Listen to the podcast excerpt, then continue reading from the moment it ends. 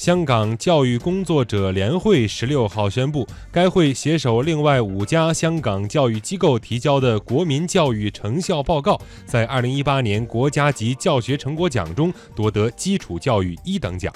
教育部每四年开展一次国家级教学成果奖的评审活动，并于去年初第一次接受香港和澳门的申报。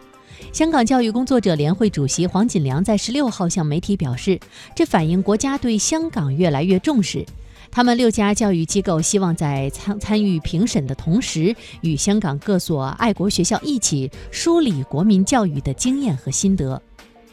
香港教育工作者联会等六家教育机构综合了旗下共十六所中小学的国民教育实践经验，建构了六个国民教育模型，其中包括鲜明的教学信念、教师团队的认同感和凝聚力、与时俱进的课程目标、具有特色的课程设计、生活化的教学方式以及学生主动学习等。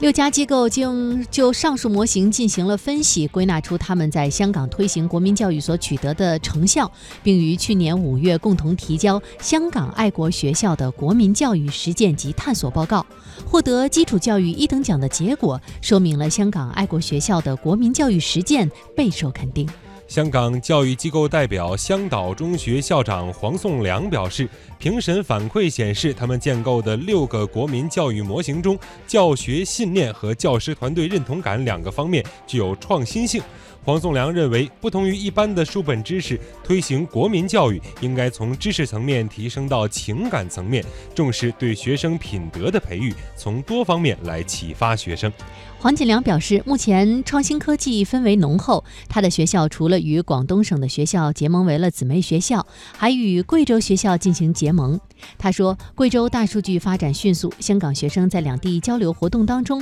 能够深刻地感受国家在科技上的发展，从而增强国民身份认同感。